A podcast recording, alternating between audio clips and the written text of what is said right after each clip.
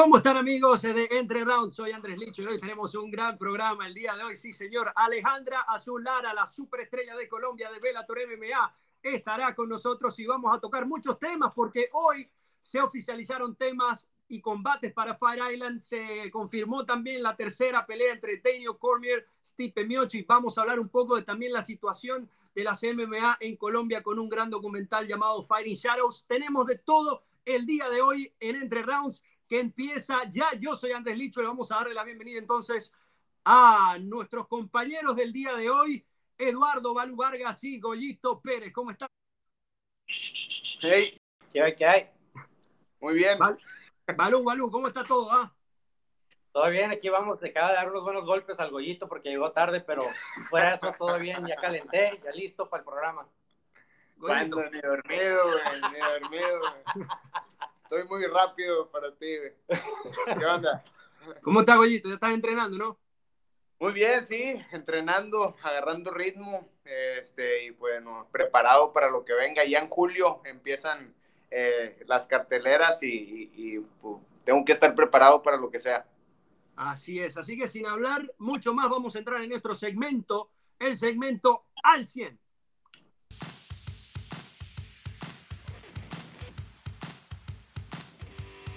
O unas trompetas. Esto es televisión, esto es en vivo totalmente, aquí lo pueden ver. ¿Y qué vamos a hacer? ¿Cómo estamos, muchachos? Bueno, hay muchos temas para el día de hoy. Una campanita como el chacal, güey, al 100. No, este, Sábado gigante con MMA. Bueno, muchachos, el fin de semana, Amanda Nunes, una vez más, destruyendo la competencia, primera vez en la historia del UFC, donde un campeón defiende títulos simultáneos en divisiones diferentes. Goyito, ¿qué, ¿qué, más se puede decir de Amanda Nunes? Ha destruido a todas las rivales, ya no se consigue con quién pelear y es que lo que sorprende es que Amanda Nunes en ningún momento luce en peligro, siempre está en control de la situación, gana las peleas, convence, está muy lejos del, resto, Goyito. Para mí. No, y aparte, y lo que les había dicho, ¿no? Ahorita no veo a nadie que pueda con Amanda Núñez. Habíamos dicho a Irene Aldana. Irene Aldana tiene una muy buena pelea eh, próxima contra Holly Holm, pero eh, ella está en las, 135 libras, ahorita en las 145. Es una Amanda Núñez muy grande, muy fuerte. La verdad no veo atleta, no veo peleadora que, le pueda, como les dije en el programa pasado, no veo a nadie que le pueda ganar. Balú, yo te quiero hacer una pregunta. ¿Será que el UFC no tiene a las mejores 145 en su roster y hay otras mejores que pudieran hacerle frente a Amanda? ¿O, mm, es, que, es que sí las tienen y, en verdad en 145 mucho menos hay competencia? Eh, es una categoría que siempre ha sido muy difícil buscar. Eh, no hay mucha gente de 145 que quiera pelear o están arriba de los 160 eh, como los has visto en Japón, donde pelea Gaby García y eso, y, pero en realidad no hay muchos peleadores de, 130, de 145, perdón. Eh, de 35 sí hay, y hay muchas que puedan subir, pero ¿para qué? O sea, no hay, donde, no hay competencia, no, no estás peleando contra las mejores, es muy difícil. Yo insisto que hicieron esa categoría para eh, Chris Cyborg, Cyborg se les fue, Cyborg siempre batalló en esa categoría en Strike Force, eh, batalló cuando la llevaron a, Bellator y batalló cuando la llevaron al, UFC en encontrarle oponentes con buenos récords que quisieran pelear con ella porque no había en realidad. aparte pelear era un peligroso pelear con, Sí, o sea, sabías que te iban a madrear, pero siempre había alguien que quería tomar la pelea, ¿no? Entonces sí, es una categoría que se quedó como sin la estrella que era Cyborg, pero llegó Amanda Nunes y está arrasando con todo el mundo. Eso es... No hay. Hay un hombre, hay un nombre, hay un nombre que hoy se le preguntó a Dana White, que si bien no ha podido ganarle a Amanda Nunes, creo que es la única persona que la ha puesto en aprietos. Y es el caso de Valentina Shevchenko. Ya se han enfrentado en dos ocasiones. La primera vez en el UFC 196. Ahí eh, cierra muy bien la pelea Shevchenko y la termina ganando Amanda Nunes. Pero luego vuelven a, pelear por el cinturón. Está defendiendo a Amanda. Y es una pelea donde mucha gente cree que ganó Valentina y mucha gente cree que ganó Amanda. Dana White dice que no quiere hacer la pelea porque ya se enfrentaron dos veces, pero muchachos, ¿saben qué es lo que va a pasar? Que Valentina va a barrer la 125, Nunes ya barrió la 135 y no le va a quedar de otra que repetir esa pelea en 135 libras para ver si Valentina Shevchenko puede ganar los dos cinturones. Y si no lo hace, bueno, ya. Pero es que nadie en la, en, últimamente ha podido darle la pelea a Nunes que le dio Shevchenko y siendo más pequeña. Entonces creo que, dime Goyito, ¿qué, qué opinas tú? Yo creo que, que sería una gran trilogía. ¿Qué opinas? Es lo que yo opino. Nada, ah, me alegro contigo. en la 135, o sea, Shevchenko sí le dio buena, eh, fue la única que le dio, buen, como lo decía, le dio buena guerra y todo, pero bueno, ahorita también estamos viendo una Amanda Núñez que, que como ha estado peleando, como la veo ahorita, eh, sigue siendo muy peligrosa. Obviamente tenemos una Shichenko muy rápida, que tiene buenas combinaciones, pero oh, Amanda Núñez y casi todos los golpes que tira, bueno, todos los golpes son para noquear, ¿no? Siempre está con ese ataque de, de boxeo muy fuerte y, hasta eso, poniéndola con Shechenko, ahorita no veo, no veo que Shechenko gane, no veo, pero estaría bueno, estaría bueno la revancha. Bueno, a los dos, porque también tiene que influir que ese monstruo, que es Amanda Nunes, Valentina ya lo ha enfrentado dos veces, de repente sabrá más o menos qué ajustes debe hacer y este, ya siente que le puede ganar, porque ella estaba segura que había ganado. Esa es la otra cosa, Evalú, que, que es la que quiero hablar del, del caso de Amanda Nunes Muchas peleadoras entran ahí sabiendo que están perdidas. Muchos entrenadores tienen que trabajar la parte mental con las peleadoras porque saben que hay un monstruo ahí arriba. Valentina Shevchenko no hay que hacerle eso. Ella sabe que le puede ganar porque ya ha demostrado que se puede medir de tú a tú con ella. Yo no sé eh, si esto también puede ser un, argumento a favor para que Valentina pueda ganar esa pelea, Balú. Creo que Valentina se, tiene que quedar donde está ahorita en 125, dominar un poquito más, eh, seguir creciendo como, como la campeona que es eh, porque luego se, luego se, van a acabar las peleas, ¿no? No puedes hacer los, los super fights y de repente ya no queda nada. Eh, Amanda todavía tiene bastantes peleadoras ahí con las que se puede enfrentar, o sea, no, no se olvidar de Juliana Peña. Eh, Juliana Peña está entre 25 y 35, pelea en 35, aunque yo creo y siempre le, le, le estoy dando carrera de que debería pelear en 25, pero sí todavía tiene, tiene oponentes, o sea, Irene, yo insisto que Irene le puede ganar a Amanda.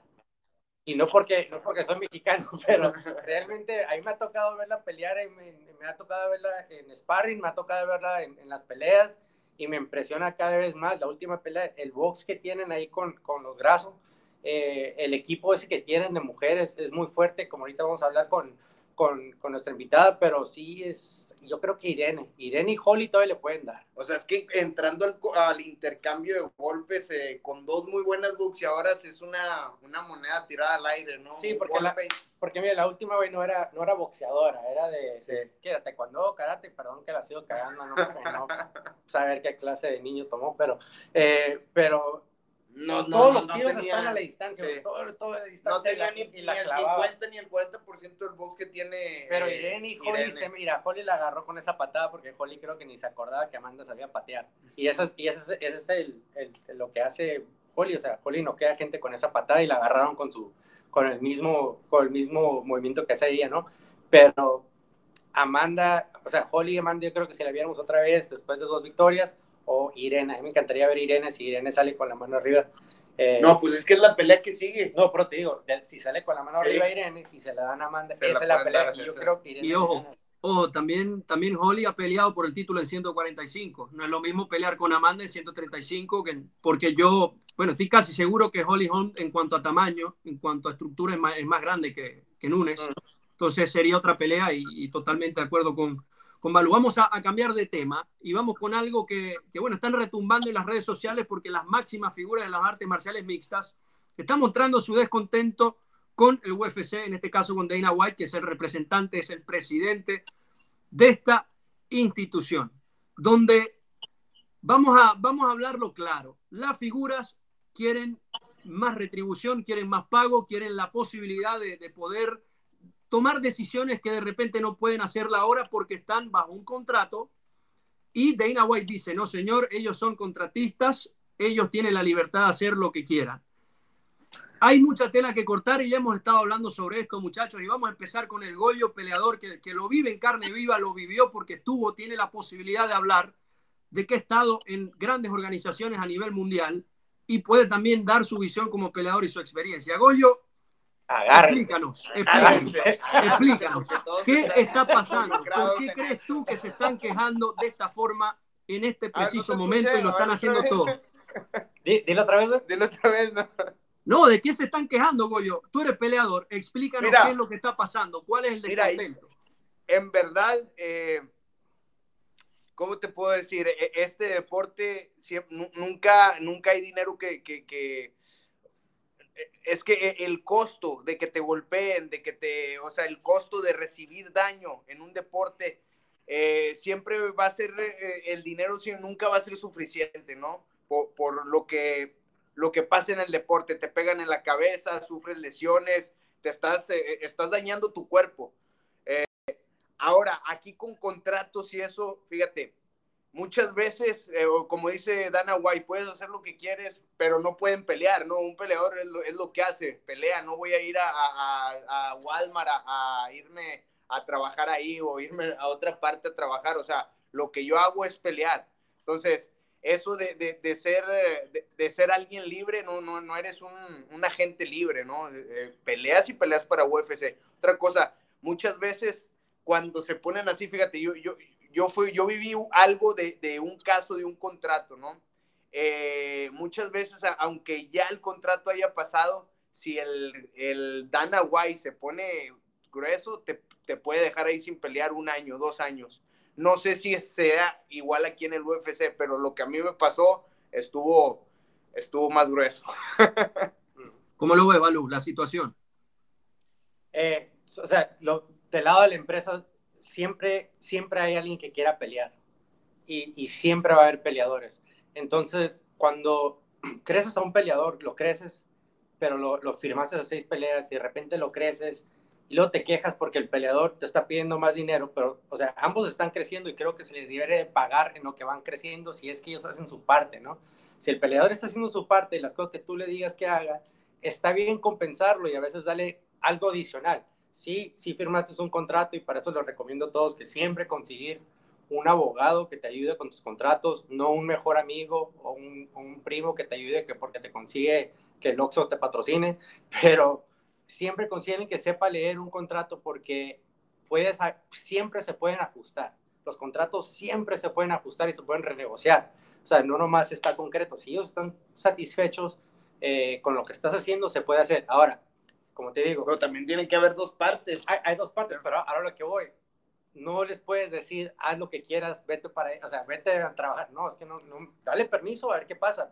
Entonces, que tampoco no hay dónde irte no hay dónde irte, no te puedes ir a Bellator, te puedes ir a Bellator y te pagan a lo mejor al nivel de John Jones o al nivel de Conor McGregor, te van a pagar unas dos peleas y a ver cómo le haces. Entonces, es, no es tan seguro como el UFC, que como le llamo yo la, la máquina, ¿no? Que, es, que son ellos. Entonces, sí, sí es un poco difícil, güey, porque por lado, por lado del, del, del promotor sí veo lo que está haciendo, porque si, por ejemplo, si él no la quiere, hay otro que sí la toma y la va a tomar por la oportunidad y menos. Y, págame menos, está bien, yo tomo esa pelea porque soy peleador. Y todos dicen, soy peleador, soy peleador, hasta que ya llevas 10 peleas como peleador y ves que no puedes vivir de eso el resto de tu vida.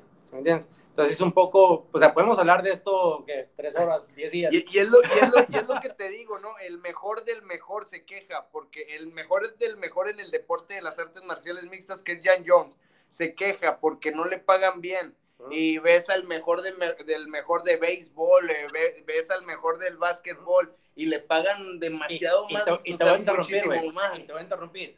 Hace unos años, una compañera muy buena mía, Leslie Smith, quiso hacer que hicieran una huelga los peleadores. Ah. Leslie estaba abajo de lo que le pagan a todo el mundo. O sea, ella no era un John Jones, no era un Masvidal, no era un Nate.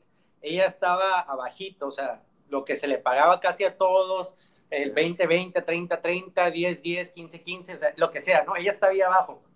Ninguno que estaba ganando dinero dijo, ¿sabes qué? Chingues lo que yo estoy ganando, voy a ayudarle a Leslie, porque ¿para qué me voy a arriesgar? O sea, al final de cuentas, es, también es un deporte independiente, o sea, entrenamos, entrenas con equipos y la chingada y tú, pero el que de los putados eres tú, güey. O sea, el de la jaula eres, eres el peleador.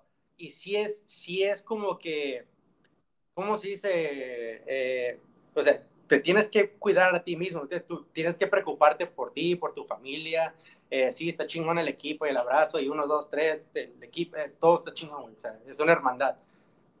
Pero es la primera vez que estás viendo que John Jones, eh, Nate, Masvidal, Connor, todos están de que, hey, ¿sabes qué? Nos tienes que pagar más, güey. Esos güeyes sí te agarran la atención porque son los que te generan todos los fans, son los que están trayendo a la gente, son los campeones, son los mejores.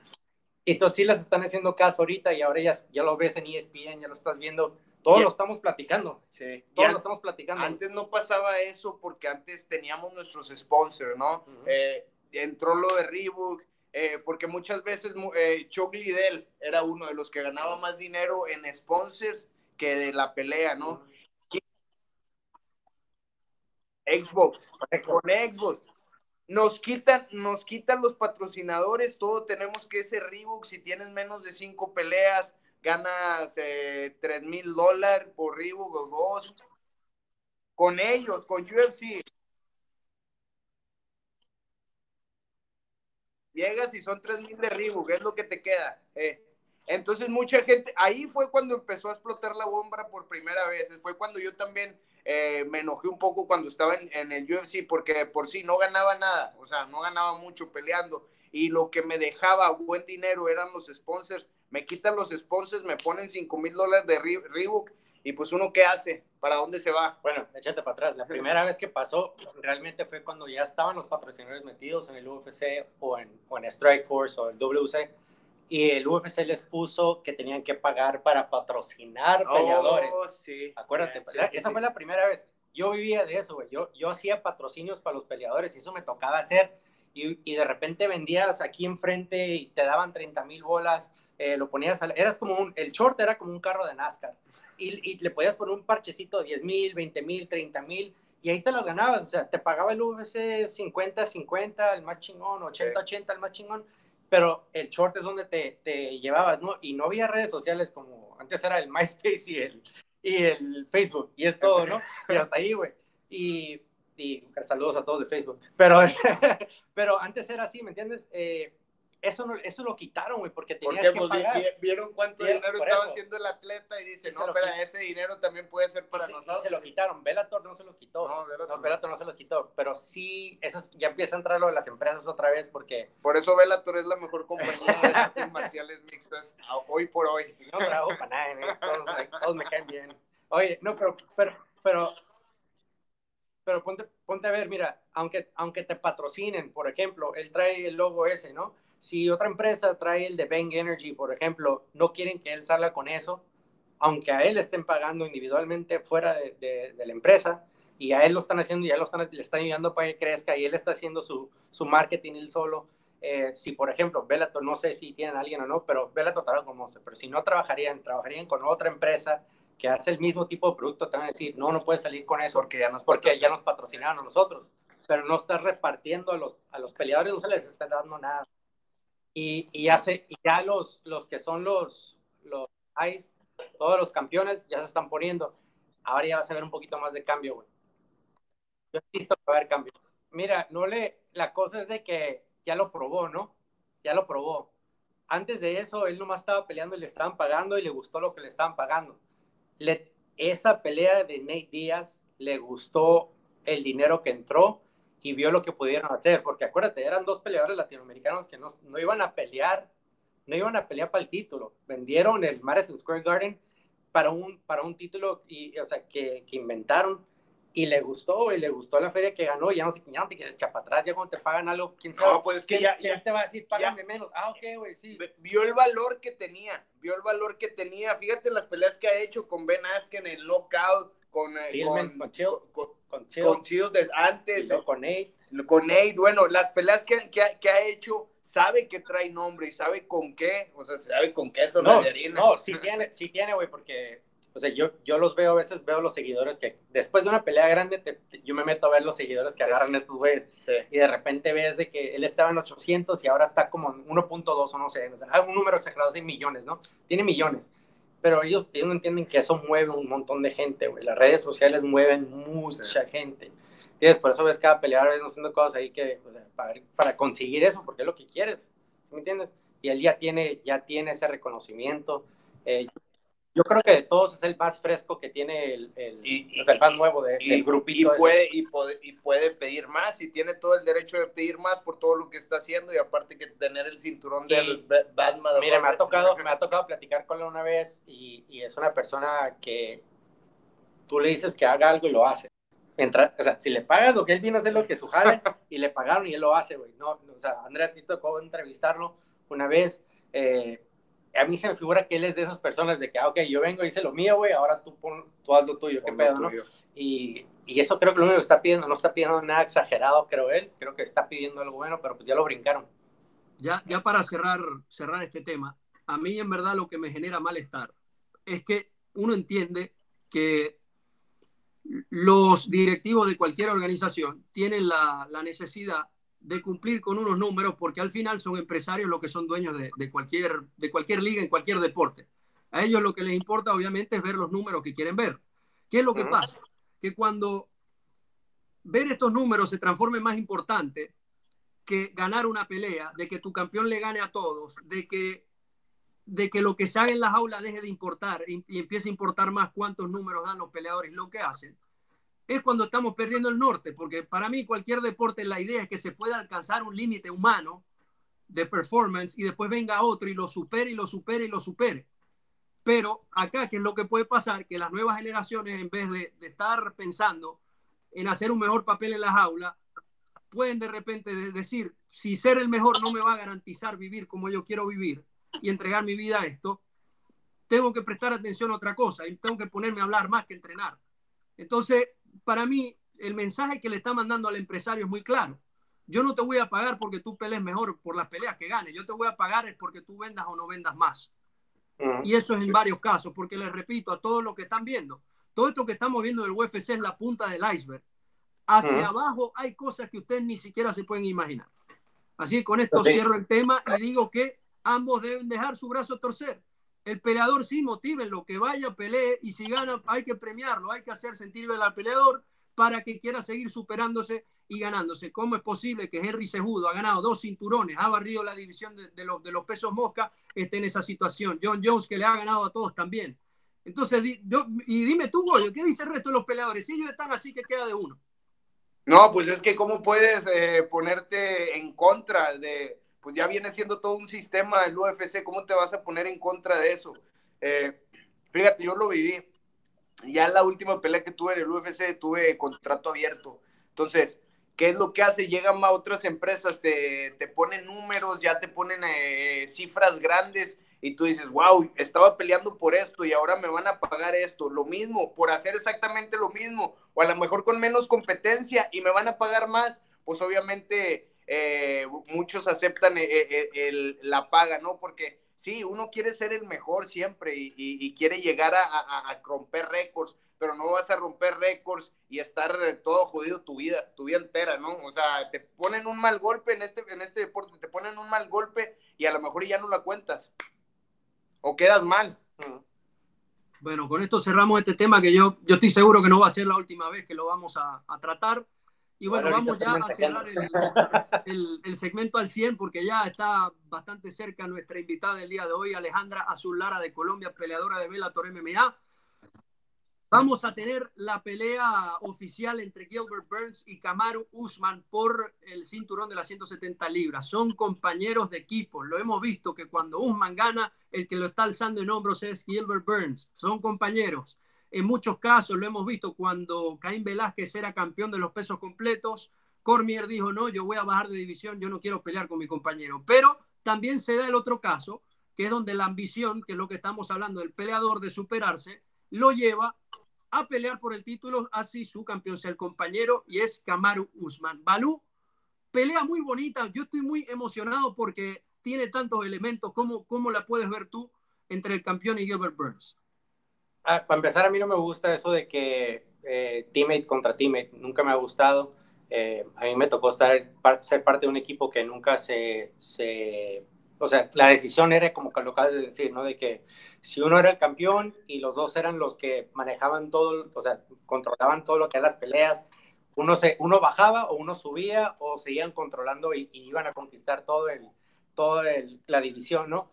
Pero lo que, lo que hace interesante es que algo, algo sabe o algo tiene Burns de confianza que dice, a lo mejor en los entrenamientos este güey me la pela. O sea, entre, entre, metiendo. Entrenamientos y ya pelear de por Eso, por eso, por eso. eso, eso voy. A lo mejor, o sea, nunca ha sentido realmente la fuerza de Usman o, o, cuando, o cuando entrenan, a lo mejor Usman dice, a lo mejor me toca pelear con este güey un día, no le tengo confianza, igual no a lo mejor no entrenan. o no entrenan juntos, los, pero no es cierto, se me hace que sí entrenan juntos porque estaban diciendo que, que, que, le ayudó en su última pelea, algo así, a lo mejor lo vi. Pero no sé, lo, lo único que no me gusta es cuando gente del mismo equipo, pero son como super camps, ¿no? Sí. Eh, no sé, se me hace raro. Yo, yo lo viví, yo lo viví una vez cuando Rashad Evans iba a pelear contra, cuando, cuando era Rashad Evans y Jan Jones en Jackson MMA, ahí se deshizo el grupo eh, Rashad Evans se salió de Jackson, lo viví también. Bueno, eh, ha, habido bastante. Has causado bastantes problemas. No, yo no he causado problemas. Yo he visto, yo he visto. Pero bueno, muchos la toman de, pues somos brothers, entrenamos, pues es lo que hacemos para vivir. Al fin de cuentas es business. Vamos a, hacer un sparring arriba de, del octavo, ¿no? Lawler y Woodley creo que lo hicieron, ¿no? Cuando estaban en American Top Team. Eh, Rashad y este Jones eh, Condet y GSP les tocó, entonces va a estar interesante verlos, porque lo más seguro es que los coaches se van a hacer a un lado y no van a querer. No, no creo que, porque Henry es el, ah, ah, Henry es el mero mero. hay muchos casos, hay muchos casos ahí donde, donde todos se hacen a un lado o hay donde se va uno, hay conflictos, se va uno a otro gimnasio. Pero Henry es coach de los dos. Henry Hood es, el, es el dueño del, gimnasio, él es el que los entrena y ese güey, se me hace raro que se vaya a querer salir y decir, ok, tú tú, Goyo, estás con Usman, tú, Balú, estás con Burns y suerte, güey, vamos a ver. Así lo hizo, así lo hizo Greg Jackson. ¿Qué es lo que hizo Greg Jackson? Evans contra John Está raro este pedo. Vamos a esperar por esta pelea. Entonces, también anunciaron rápidamente para cerrar Volkanovski contra Holloway y José Aldo contra Jan, que no estoy muy de acuerdo con esa pelea, pero ahí lo vamos a estar hablando y vamos a cerrar el segmento al 100 porque José, nuestro José, productor José Aldo, José José, nos está chingando, señores. Ya está, nuestra invitada, ya está nuestra invitada aquí, así que vamos nosotros a cerrar el segmento al 100. Vamos a hacer una pausa y ya regresamos con más de...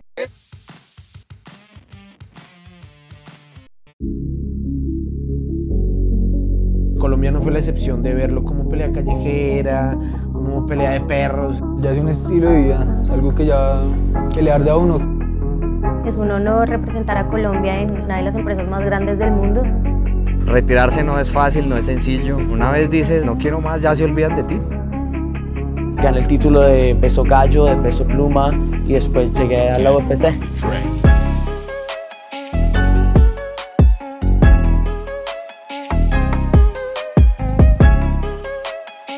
Siento que esta es mi redención, es mi última oportunidad. Voy a darlo todo.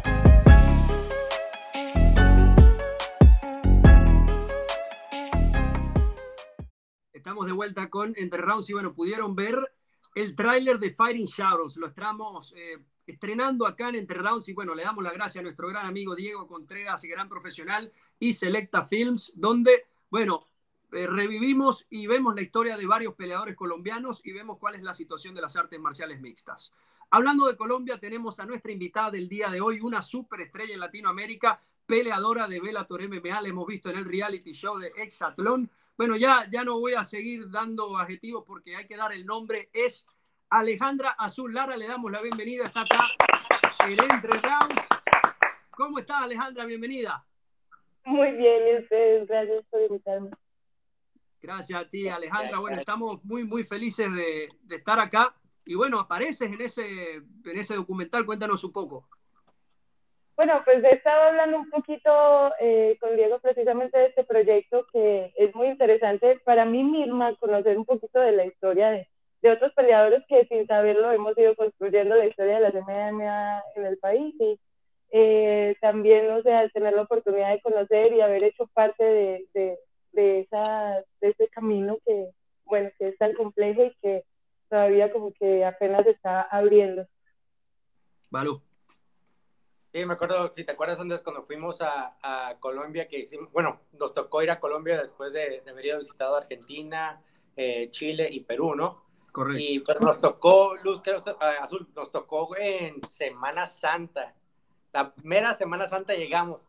Entonces nos llegaron como cinco peleadores de los 20, 30 que queríamos ver, porque todos se fueron de parrando de vacaciones.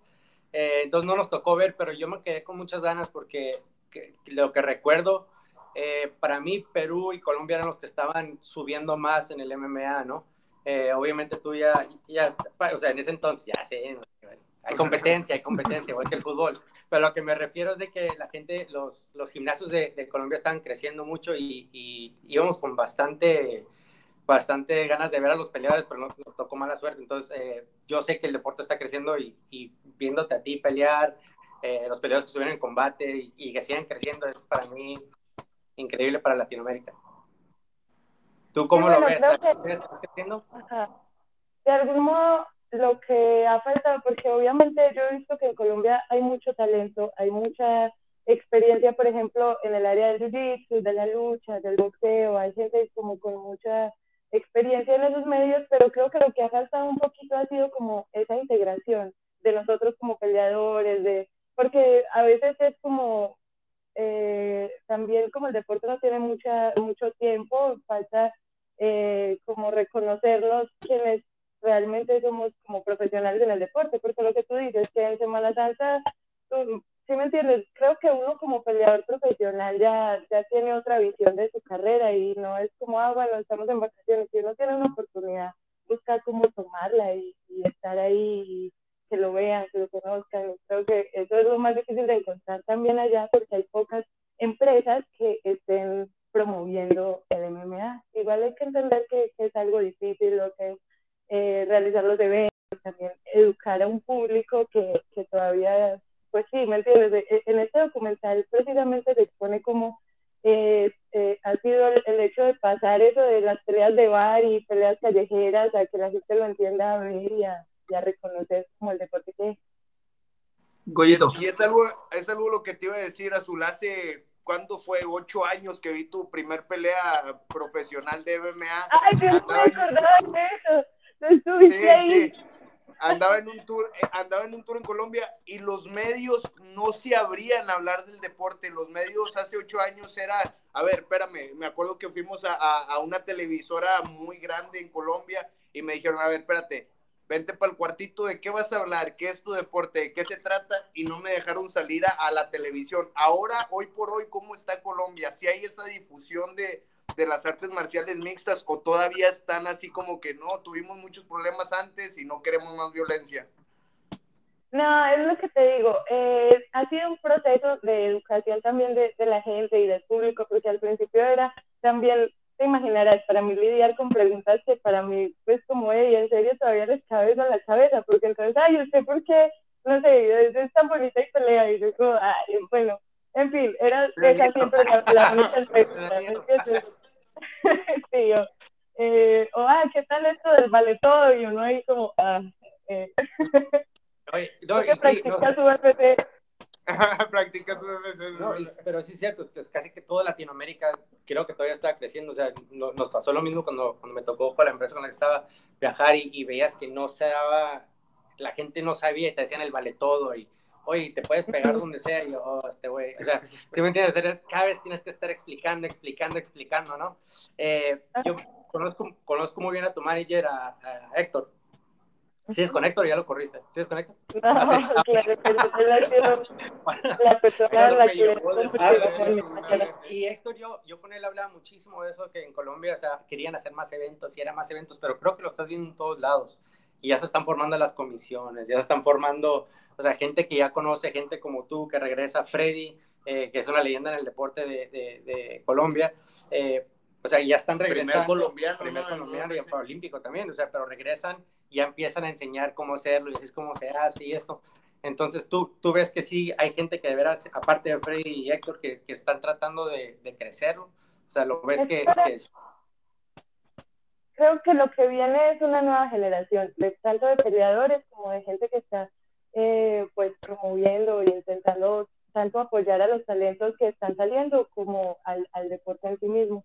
De hecho, yo he hablado con gente, pues obviamente de Medellín, que es mi ciudad, eh, por ejemplo, en la Academia de Yaques MMA Colombia, que tiene como tan buenas eh, instalaciones y todo, pero ya es como bueno, ¿qué necesitan los peleadores? Necesitan apoyo tanto para que puedan entrenar y sean, se completen en todas las áreas, como también para que puedan pues tener un medio de sustento. Es que eso yo creo que es lo más difícil aquí en Latinoamérica, porque para la mayoría era como, bueno, pero no se puede vivir de pelear.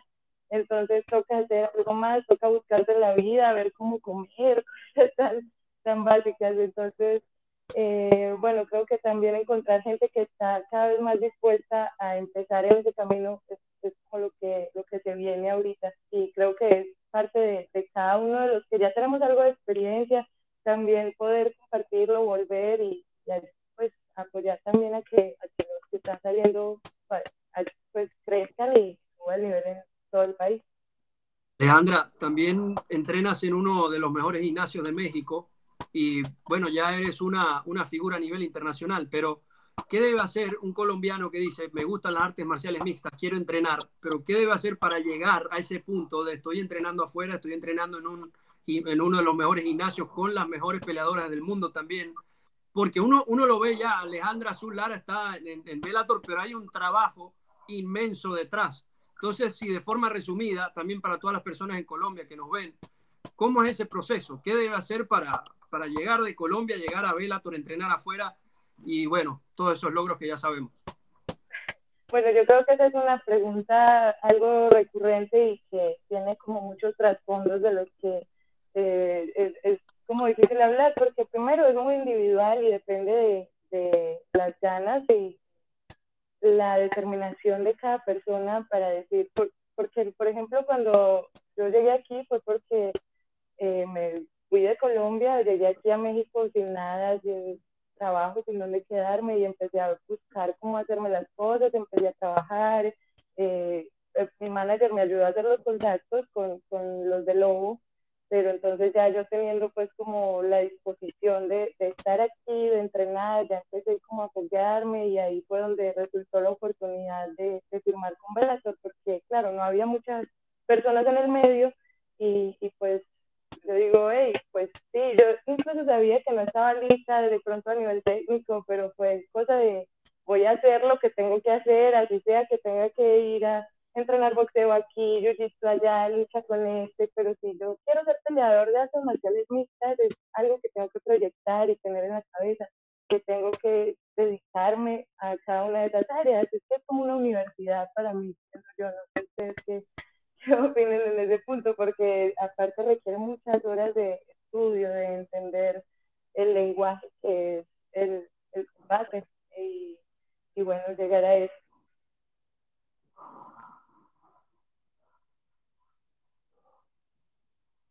El, solamente muchas, muchas veces todos tienen miedo, el solamente el salir de tu país, el salir de tu país, pues obviamente en los países latinoamericanos, yo en México en mis tiempos no había eh, la difusión en el deporte, entonces si no sacrificas, si en tu mente no está el sacrificar todo para llegar a cumplir una meta, eh, no te metas a este deporte si eres de otro país, si eres de Colombia, México, tienes que sacrificar todo.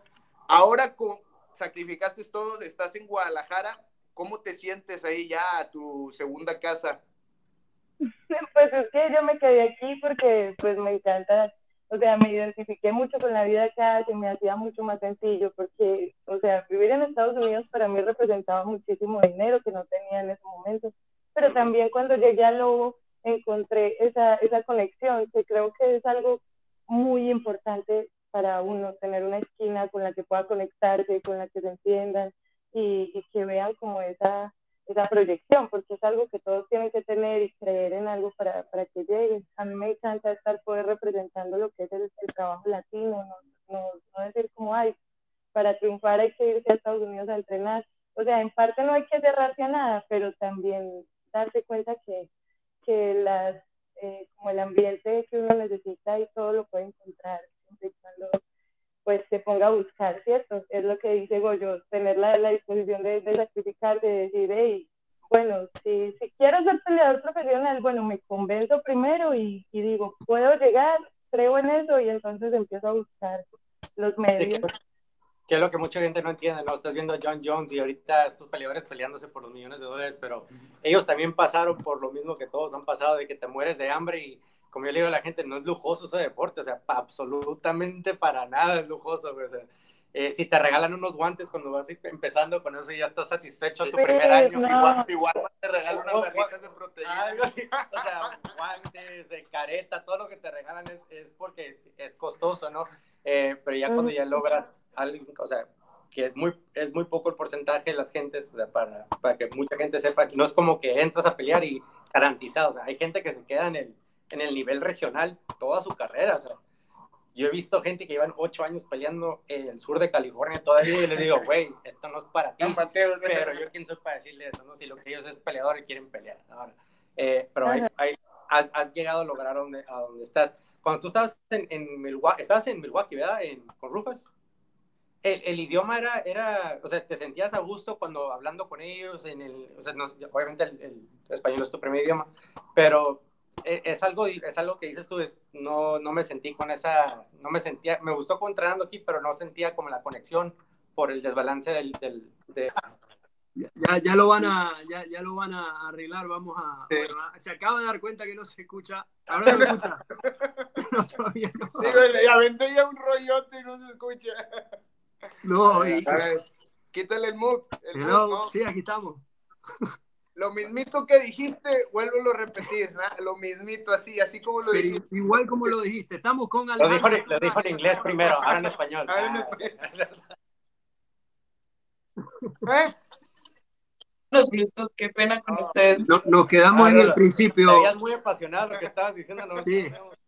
Estamos- Sí, no, ya perdieron toda esa pasión del momento, no volver a salir así, pero bueno. Ah, No, no me Dale, dale. El caso es que cuando yo me fui a entrenar a Rufusport fue porque yo no pude entrar aquí al, a México porque me, me rechazaron la entrada y me deportaron. Mm. Fue el primer país que me rechazó así ¿Te directamente. rechazó México y te mandaron a Estados Unidos? Eh, no, en Estados Unidos tengo visa de trabajo, pero, pero te rechazaron de aquí y allá no. Siempre al revés, al revés, siempre estamos al revés. Y la- Entonces, bueno, cuando llegué a Rufusport, igual ya, o sea, desde la primera vez que me fui a Estados Unidos, yo no, pues apenas estaba como aprendiendo, yo nunca fui a unas clases de inglés, sino que empecé a escuchar música, a mirar series y así empecé a aprender pues el idioma. Eh, pero pues cada vez eh, siempre estoy tratando de aprender, leyendo en Duolingo, entonces bueno, con ese conocimiento llegué allá a Rufus. Y pues siempre ha sido un, un salir de la zona de confort. Incluso ahora que ve la torneo dice como, bueno, necesitamos que hables más inglés, que des las entrevistas en inglés. Eso para uno al principio pues es difícil y, y para muchos como que no entender la, la necesidad de uno adaptarse al medio para poder llegar a más allá es, es también como, no sé, una visión que uno tiene que tener de las cosas.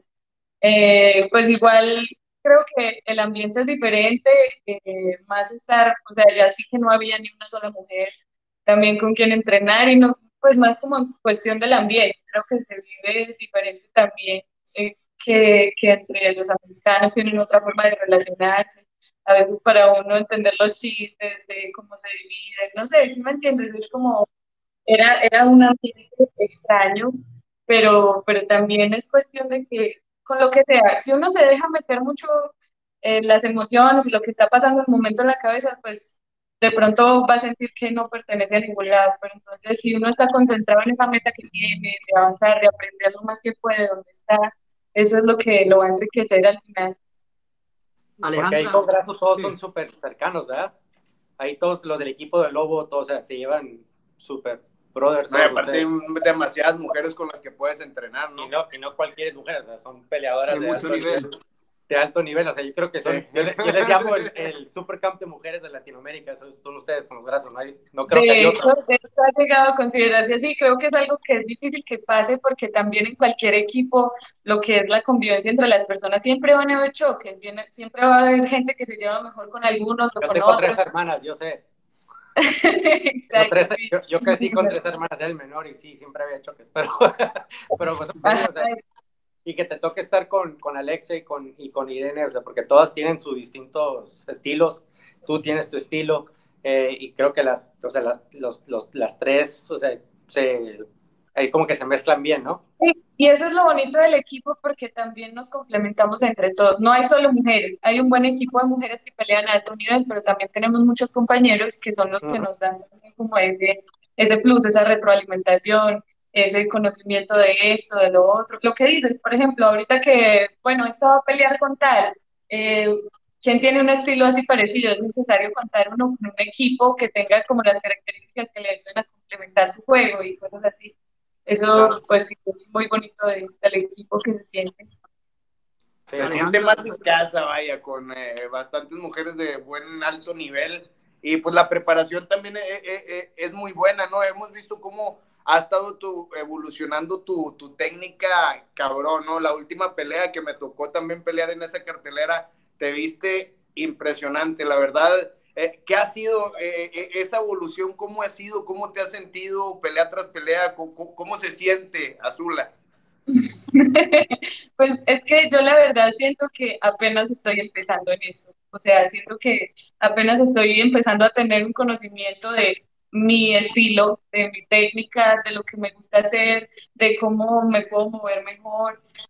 Y es lo que te digo, ha sido un proceso de, de buscar, de, tengo curiosidad, de necesito mejorar en algo y, o sea, uno creo que he hecho parte del lobo, pero siempre he tenido como una ética de trabajo, obviamente, porque bueno, aunque me tocó irme a otro campamento, es como, bueno, pero hay cosas de, mi equipo, las personas con las que entreno, que uno tiene que manejar como tal.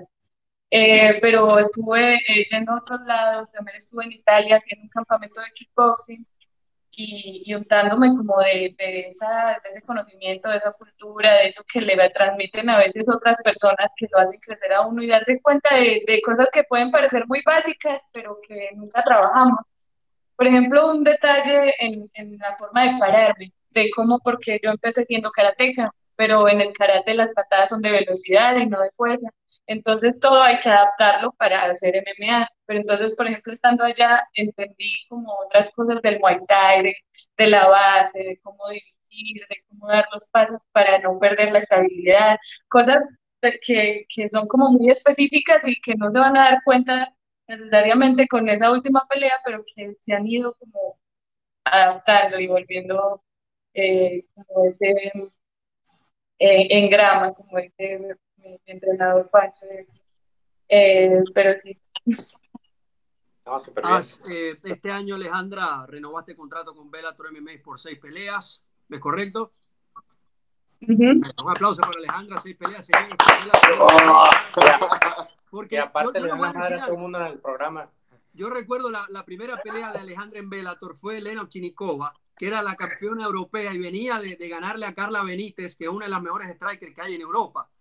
Y cuando se da el anuncio, obviamente a uno le da alegría porque cualquier talento latinoamericano que logra llegar hasta esa instancia da, da alegría. Y bueno, Alejandra gana la pelea, después va por el título. Y hoy estamos viendo una gran recompensa de lo que ha tenido, de lo que ha tenido Alejandra como peleadora de Bellator. Y quiero que me hables un poco de ese nuevo contrato, porque debería estar bastante cerca de pelear nuevamente por el cinturón, pero también Bellator está haciendo Grand Prix para todas las divisiones, se está poniendo a los campeones. ¿Cuáles son los planes? ¿Qué te han dicho? ¿Qué, qué quiere hacer Bellator, Alejandra? Pues yo la verdad no sé, de, los planes de Bellator, yo simplemente como siempre estoy esperando que me digan qué opciones hay, qué quieren hacer conmigo, porque pues es que desde el principio de mi carrera ha sido cosa de decir, eh, bueno, que si quieres tomar esta pelea, es profesional, es sin protección, y es como, eh, ¿por qué no? y me, me, fui desde el principio muy, simplemente porque sentí la confianza de, que esto siempre me ha encantado, siempre lo he sentido como dentro de mí, eso, salir y atropellar gente, Entonces, cuando a, a esa primera pelea con Lina, yo realmente, pues siento que no estaba tan preparada a nivel técnico, pero me sentía capaz de hacerlo y yo la veía como cualquier otra muchacha de mi peso.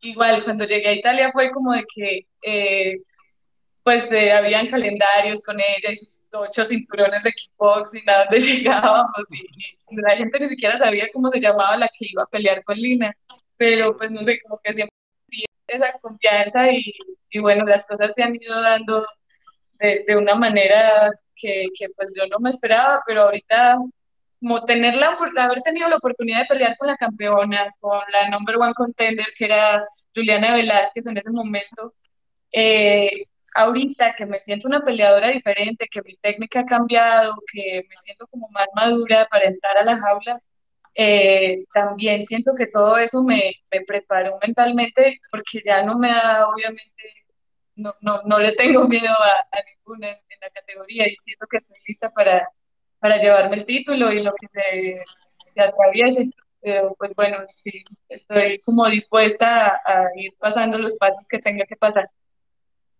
Ahí, ahí vimos en las imágenes, Alejandra, el, inicio, ¿no? Que se hizo muy viral en las redes cuando tú llegas con la bandera, bailas en tu, en tu entrada, lo haces a tu manera. Háblame un poco sobre eso, cómo nació, eso te relaja y vemos las imágenes otra vez, porque, a ver, vos estabas peleando Velator por primera vez, peleando contra la campeona europea y tú llegas así con tu actitud a pelear. Cuéntanos un poco sobre esa escena, ese momento. Ahí conquistó, ahí conquistó todos los, todos los hombres que ven el MMA que no la conocían la primera vez que salió así, ah, cabrón. Te lo juro que nunca lo pensé, así como lo acabas de decir. Este güey sale con máscara. pero para que no me dé pena. Este güey sale vestido, no este güey sale vestido de luchador. es que como, como siempre les digo a todos, todos tienen que tener su toque. tú, Alejandra, has, has traído tu toque aquí a Bellator? ¿Cómo, cómo ha sido eso de, de, llevar tu toque de, eh, la otra vez que te, que te rayaste de, de, de qué fue? Platícame. De la Amazonas. De la Amazonas. Pues, sí, no, pues es que desde que salí esa primera vez, pues te digo, no, no es como que estuviera pensando, ay, voy a hacer esto para que la gente, no, no sé, simplemente fue algo que me salió y de hecho ya había pasado antes, en otra pelea que tuve en Colombia, eso no se televisó ni nada, pero pues también salí con una canción que me gustaba y salí haciendo mi malecita así, pa, porque así me sale. Pero te gusta, o sea, te gusta porque esa música o sea, relaja, ¿no? Es como para estar chato, un trago cada relax y de repente entras y le das en la madre una, una morra pero entras tan relajada y tan, tan tierna, tan linda y más, güey.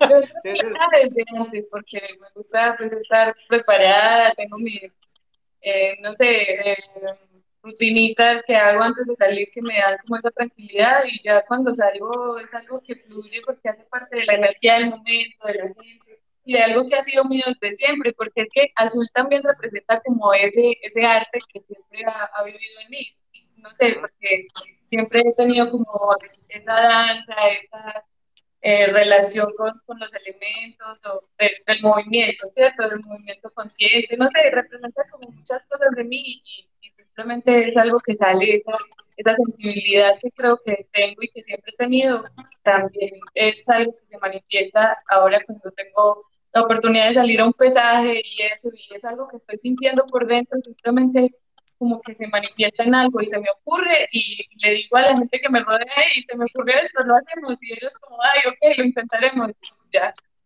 Sí, el, peleador manda esa semana siempre, ¿no? Cuando estás de esquina, el peleador manda y si quiere algo lo tienes que hacer. Déjame preguntarte, con todo lo que está sucediendo ahorita en, por todos lados del mundo, ¿no? Con las manifestaciones y eso, como, como peleador, o sea, peleadora que, que, tiene gente que la, que la sigue, y, o sea, que te están siguiendo de, no solamente de tu país, pero de Latinoamérica, ¿tú crees que es importante que, que, usen esa plataforma? Porque yo te he visto que cada vez que hay una situación en tu país, en los pesajes tú sales y te pintas y algo que tú te sientas de que tienes que hablar sobre el tema.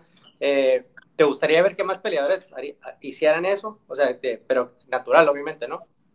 Exacto, creo que es algo que no se puede forzar de ninguna manera. Cada cual tiene su estilo, su, forma de expresarse, y he visto que lo han hecho más. De hecho, vi como alguien también puso en su, bandera algo que, estaba pasando en el país en el momento, y pues eso es, de lo que a uno lo apasione o lo mueva por dentro. Así funcionó conmigo, y, y pues nada, yo creo que no hay que tener miedo de expresarse. Es más, eso. se siente que tiene algo que decir, pues sí, lo conversemos, lo discutámoslo, pero no es quedarse callado y mirarse las cosas que pasan y quedarse ahí como, bueno, es normal, porque no, es normal. bueno, Porque creo que muchos temen el, el qué va a decir el fan, ¿no? Porque yo nomás te quiero ver pelear, tú eres peleadora y no digas nada de política, no digas nada, no me importa lo que piensas, yo te quiero ver pelear y, y haz eso. No, pero es que también uno como, como atleta no debe caer ni en la política, Pe- ni pero- hay muchos temas que Pero no... todo depende, por eso le, por eso le pregunto a ella, o sea, Pues- Sí, la es- plataforma que tienes es, es, es cada quien quererlo Es hacer y, y el no tener... porque También me han dicho, es, es obviamente peligroso uno meterse con ese tipo de cuestiones porque no todo el mundo piensa igual que tú y dar tu opinión siempre va a ser algo eh, criticable o, no sé, eh, que sea polémico, pero eh, por eso te digo, ahí también va la personalidad de cada quien, porque hay, hay quienes no se sienten, pues no, no sé, a mí siempre me ha gustado realmente discutir de, sea de política o de lo que sea, porque siento que, que hay que hacer algo para, por el mundo, ¿sí me entiendes? Yo tengo esa, esa, no sé, esa pasión de, de hablar de las cosas que me molestan, que, que creo que no están bien. Entonces también trato de hacerlo desde un área más bien neutral, desde lo que para mí simplemente es lógico y razonable. No me quiero meter ni con el gobierno de alguien, ni con lo que dice esta persona, aunque a veces pues uno pues, debe tratar de evitarlo. Eh, pero pues sí, creo que es lo difícil como encontrar ese equilibrio y que al mismo tiempo poder, poder expresar. No, sí. Para finalizar, Goyo Balú, ¿alguna otra pregunta para Azul Lara? Ah, sí, yo, yo mi pregunta que te quería, la que tenía preparada desde, desde, desde que te, eh, nos dijeron que ibas a estar es, cuando tú estabas en, estabas en el hexatlón, cuando estabas ahí, pegó la mera pandemia, ¿no? O sea, mera pandemia dio cuando estabas en, en el hexatlón, y tú no sabías qué estaba pasando, porque les quitan los celulares o algo así. Es, es que te quitan todo, güey, ¿no? todo, todo, La todo. dignidad, Todo, todo. la dignidad, la dignidad. ¿Sabes qué? Y me parece que eso ha sido una experiencia muy bonita porque quien tiene la oportunidad de dejar su celular por más de un mes y no tener que revisar nada, desconectarse del mundo, no ver noticias, eso para mí resultó muy bien, es fantástico poder desconectar del mundo.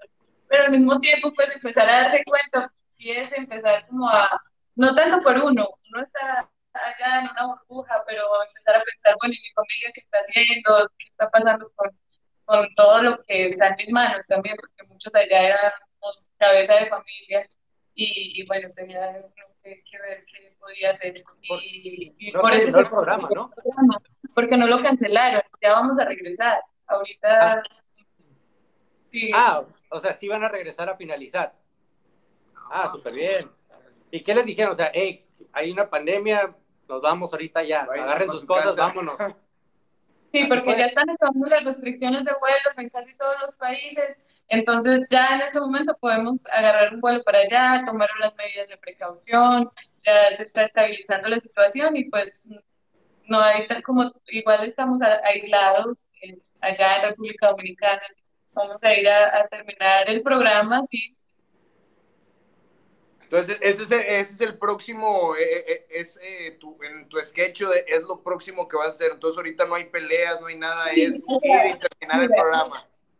Ahorita mientras yo estuve aquí, igual estuve tratando de, de mantener mi entrenamiento, estuvo relativamente normal porque, bueno, un poquito pequeño grupo, seguíamos hablando, bueno, con mi entrenador, haciendo, pues, en fin, pero mientras estoy allá igual ha sido, para mí, eso de ser guerrero y de ser un peleador aplica para cada aspecto de la vida y estar allá también me ha hecho crecer, pues, como mentalmente, entender mi cuerpo desde otras situaciones también y conectarme con él. Para mí ha sido una experiencia muy enriquecedora y ahorita pues no es como que sea mi prioridad, porque sigue siendo las peleas, pero lo quiero terminar. ¿entiendes? Es una experiencia que quiero dejar hecha así como que no me gusta dejar las cosas a medias tampoco y, y me siento lista para volver, terminar mi campamento y agarrar mi pelea, que es lo que quiero hacer, pero yo sigo entrenando incluso el programa, eres bien competitiva, ¿verdad? Tienes, o sea, tienes, tienes- ya te he visto en el programa. Y creo que todos te tienen miedo en ese programa, para empezar, ¿eh? Todas las, todas las- las del rojo y azul, todos te tienen miedo. Hasta los hombres te tienen miedo, nomás que se hacen güeyes. Pero, Ah, no, pero sí. No me pongo a jugar brusco porque no, todos saben que la menos conflictiva soy yo. Sí. Puro peace and love acá, pero sabes que les puedan su madre si quieren. Hecho. no, qué padre, qué padre, súper bien. Vamos con, con, unos mensajes acá. Carlos Arturo Di, eh, Di Mateo Borda te pregunta si tienes o has tenido propuestas para pelear en UFC.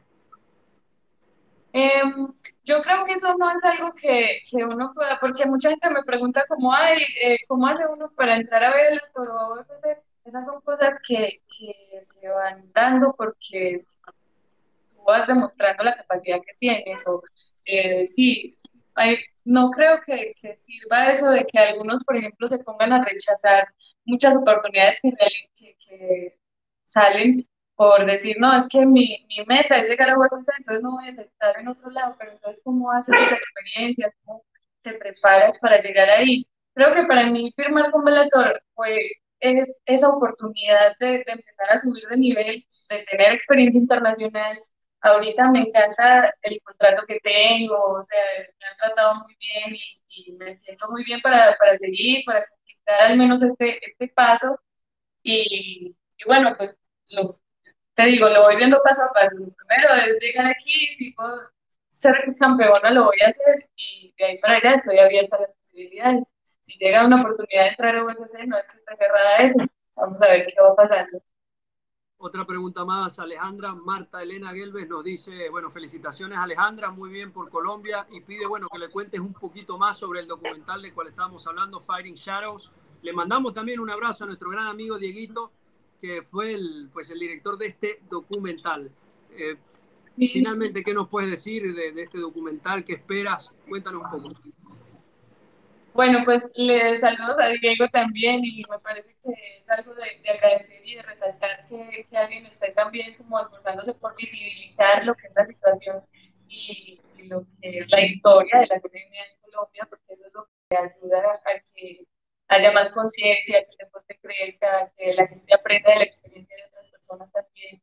Y, y bueno, creo que esto es, es, la oportunidad de eso, de darnos cuenta en dónde estamos parados con el deporte, de, reconocernos en, en, los demás y, pues eso, eh, saber que se puede llegar muy lejos, que se pueden hacer las cosas bien, pero bueno, también tenemos que uh, apoyarnos y conocer nuestra historia.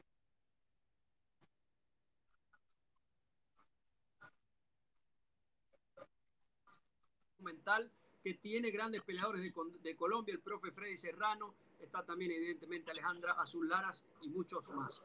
Balú Goyito, llegó la hora de despedir, no sé, quieren decir algo más a nuestra invitada del día de hoy ahí. Nada, nada. Losman, nada. Mucho éxito. Ve, ve, a ganar el, ve a ganar el hexatlón, ve y gánalo.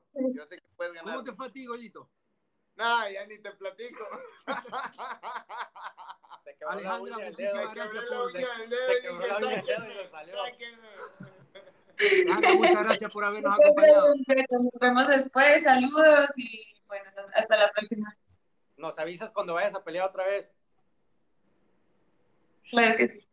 Claro que sí, también le damos las gracias a MMA1 Ricardo Vázquez por permitirnos estar acá Corwac Media, también PowerTel Productions. Y seguimos acá. ¿Cómo se llama el equipo de producción? Para nuestros estudios centrales. Háblame, Balú. ¿Cómo se llama el equipo de, de, producción? Dijiste para que los vayas despidiendo. No, ese fue el error de Lara. Pero espera, no, para que estén alertos ahí, se pongan vivos. Es como, es como las, las, peleas, aquí se, se reemplazan. Te puedes ir a trabajar donde quieras, hijo de White.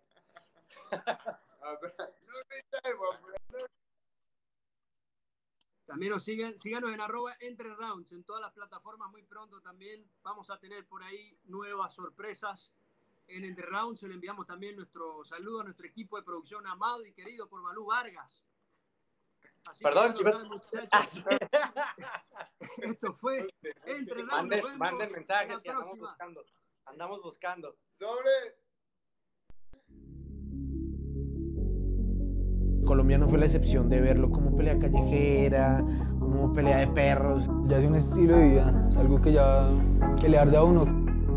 Es un honor representar a Colombia en una de las empresas más grandes del mundo. Retirarse no es fácil, no es sencillo. Una vez dices, no quiero más, ya se olvidan de ti. Gané el título de peso gallo, de peso pluma y después llegué a la UFC.